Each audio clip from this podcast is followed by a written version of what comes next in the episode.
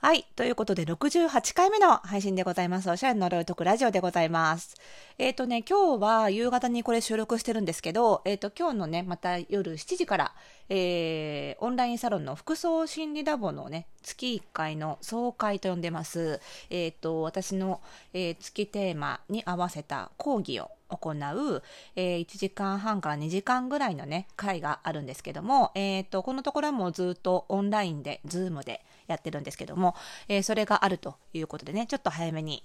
えー収録をしております。多分、これ配信する9時頃は、ちょうど紹介が終わって、えーちょっとアフタートークみたいな感じでね、みんなで飲みながら喋ったりしている時間になって、いつもちょっとね、あの、配信遅れてしまうので、えー今日は先に収録をしております。えー今日のね、あのー服装心理ラボの総会の、えーとテーマはね、性格とおしゃれということで、あのーまあ、あの客観的にね見ておしゃれであったとしても自分が自分のことをおしゃれだと思ってなければ永遠に悩み続けちゃうんですよだから意外とおしゃれの問題って本当に心の問題と直結してるところがあってどんなにあのパーソナルカラー診断とかねなんか似合う服を選ぶための診断を受けてファッションを見た目は改善したとしても自分の心で自分のおしゃれに納得いってないと永遠悩み続けちゃうんですよね。なのでその、えー、と心理的なアプローチっていうのが欠かせないので、えーまさに服装心理学的なそういうお話を、えー、と今月は毎週1回のメールレッスンとそして、えー月1回の、えー今日の、総会の講義を通じてお伝えしているという感じでねこれまたねあのいろんなメンバーさんのねあのおしゃれに対する価値観とかがいろいろ聞けてねまた面白いんですよね。まあ、そんなのを行っていくわけなんですけどもまあね、あのーオンラインサロンでも、あの、うちのフォースタイルパーソナルスタイリストスクールの卒業生である、まあ、プロのパーソナルスタイリストの中で、あの、希望者の人にね、参加してもらって、先生役として、えーチューターって呼んでるんですけども、先生役として参加してもらってるんですけども、あのーまあ、その総会の中でもあのグループワークって言っていくつかのグループに分かれてでそのグループに必ず1人から2人はチューターがいてあの進行役というか聞き役になってあのいろいろねそういう自分の心の話だったりとかいろいろあのメンバーさんがね話すのをあのちょっとリードするというかね役回りをしてるんですけども、まあ、この、えーサロンみたいなものとか、まあ、セミナーとかに限らずやっぱりパーソナルスタイリストとしてはその、えーコンサルティングっていうのかな？そのコンサルティングっていうのが実は仕事の本質だったりするんですよ。あの洋服を売る仕事ではないじゃないですかパーソナルスタイリストってね。なんでコンサルティングをすることファッション周りのコンサルティングをすることが、まあ、仕事の本質であるわけなんですけどもそのね練習をでもね意外とその練習を受けないしないスクールも結構あるわけです。単純にあのスタイリングする技術を磨いたりあとはパーソナルカラー診断とか、まあ、なんとか診断なんたら診断の技術を習得するだけっていうスクールがすごく多いんですね。でもやっぱりいくらスタイリングの技術があってもあとは似合う服を選べる知識があってもちゃんとコンサルティングできないとあの結局はうまく伝えられないしお客様のニーズに合わせた提案もできないっていうことになるわけなのでそこをね結構力を入れていてでやっぱりコンサルティングには心理学の知識は本当に欠かせないので、まあ、うちのフォースタイルパーソナルスタイリストスクールの最後の開業講座っていう講座でねあのカウンセリングの技術とか、まあ、コンサルティング全般の技術をあのガシガシ実演しながら磨いていくわけなんです。なのであのいろんなね生徒さんのそのコンサルティングの模様を見てアドバイスをしてるんですけども一番ねあの多い失敗って何だと思いますかね？コンサルティングする時。結構ねコンサルティングのその授業に入る前にみんなが心配するのが私喋るのが苦手なんでとかね。人前で喋ると緊張しちゃうんでとかうまく喋れないんでっておっしゃるんですけど実はね喋れないことよりももっと深刻なことがあるんですよ。それはね喋りすぎること。聞けないこと。こっちの失敗の方が圧倒的に多いしこっちの失敗の方が圧倒的に致命傷なんです。コンサルタントには話さないっていう技術がすごく必要なんですね。今日ちょっとこの辺のお話をしていきたいと思います。それではスタートです。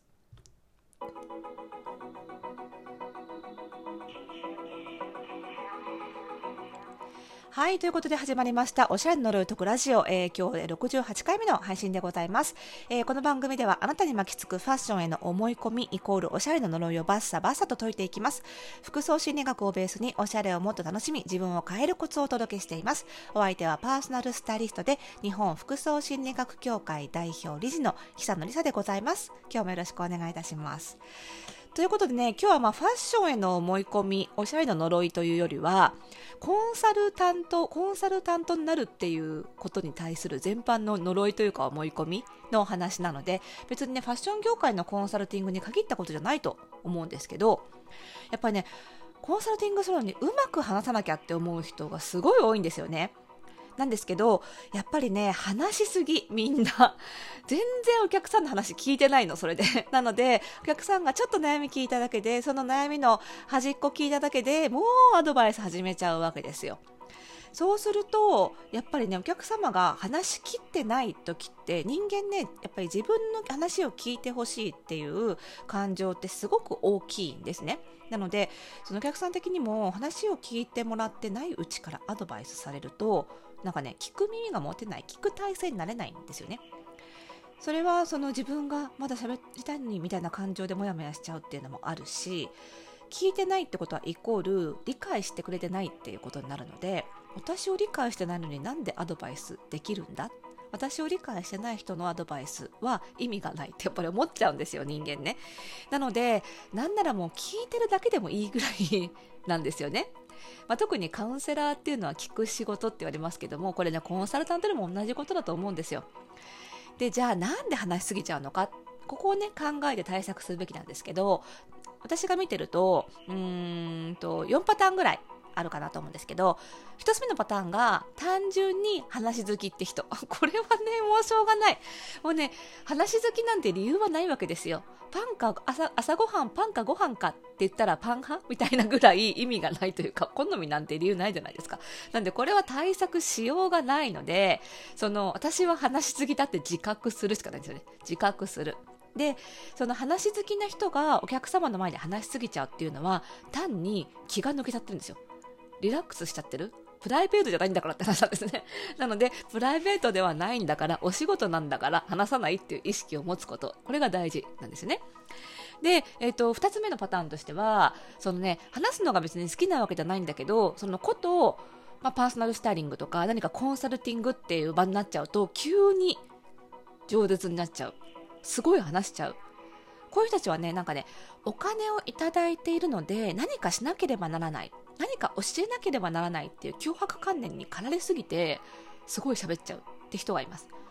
なんか喋ればお客様が満足してくれるに違いないというか、喋れば私の仕事を果たしたことになるに違いないみたいな、そういう脅迫観念ですよね。でもね、置き換えてほしいんですよね。自分の立場とお客様の立場を置き換えて、自分がお客様だって考えた時に、ベラベラベラベラベラベラ喋られるだけっていうことが果たして嬉しいかどうかですよ。冷静に考えれば自分の話もろくに聞いてくれないでずっと喋ってくれてあお金払ってよかったって思えるかなってそこは決してイコールではないなってわかると思うんですよね。なんかサービスっていうと聞くってやっぱり受け身の動作じゃないですか。じゃなくて話すとか何か与えるっていう能動的な動作をしないとサービスにならないっていう思い込みが多分ある方多いと思うんですけどこのご時世ね聞くことの方がはるかにお金的な価値があるんですよ。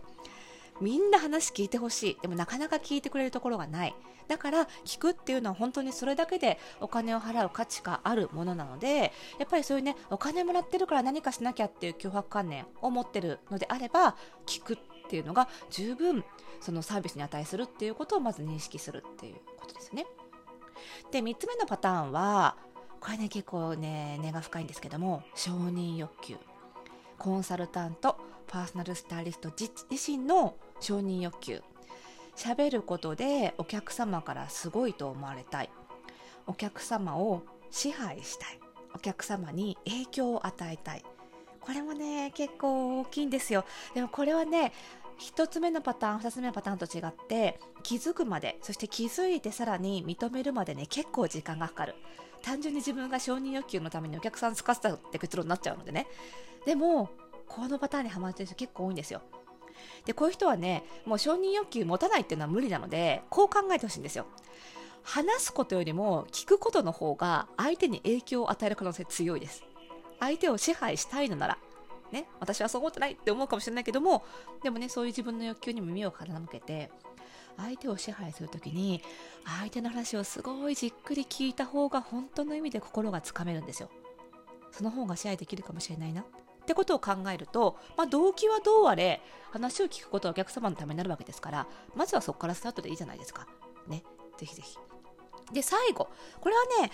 パーソナルスタイリストの場合に多いのかな。なんか物を同時に販売するコンサルタントさんにも多いかもしれないですけどもスタイリストの場合にはなんかね良い服を勧めたいみたいな服好き芯からの服好きに多いんですけど良いものを勧めたいという思いがあまり販売員のごとくセールストークしちゃうって方もいるので、それもね、やっぱりね、良いかどうかっていうのは、そのお客様によって違いますからね、お客様のことを知らないと、本当に良いものかどうか、熱く語って良いかものか、良いものかどうかっていうのは分かんないっていうことを念頭に置いて、まずは聞いてもらうっていうことをね、やっていただくといいかなと思うんですよね。はいまあ、こんな話をね、フォースタイルパーソナルスタイリストスクールではもうちょっと実践的にお伝えしてますので、実はね、もうあと1週間ぐらいで、今募集中の期が締め切りなんですが、残りね、1席だけ残ってるんですよ。なので、えっ、ー、と、ちょっと入学してみたいなっていう方はね、ぜひぜひお早めに、番組概要欄にスクールの URL 貼っておきますので、お早めにお申し込みをしてください。えー、ということで、お時間になりました。もう話す余裕はないな。はい。ということで、また次回の配信でお会いしましょう。おやすみなさい。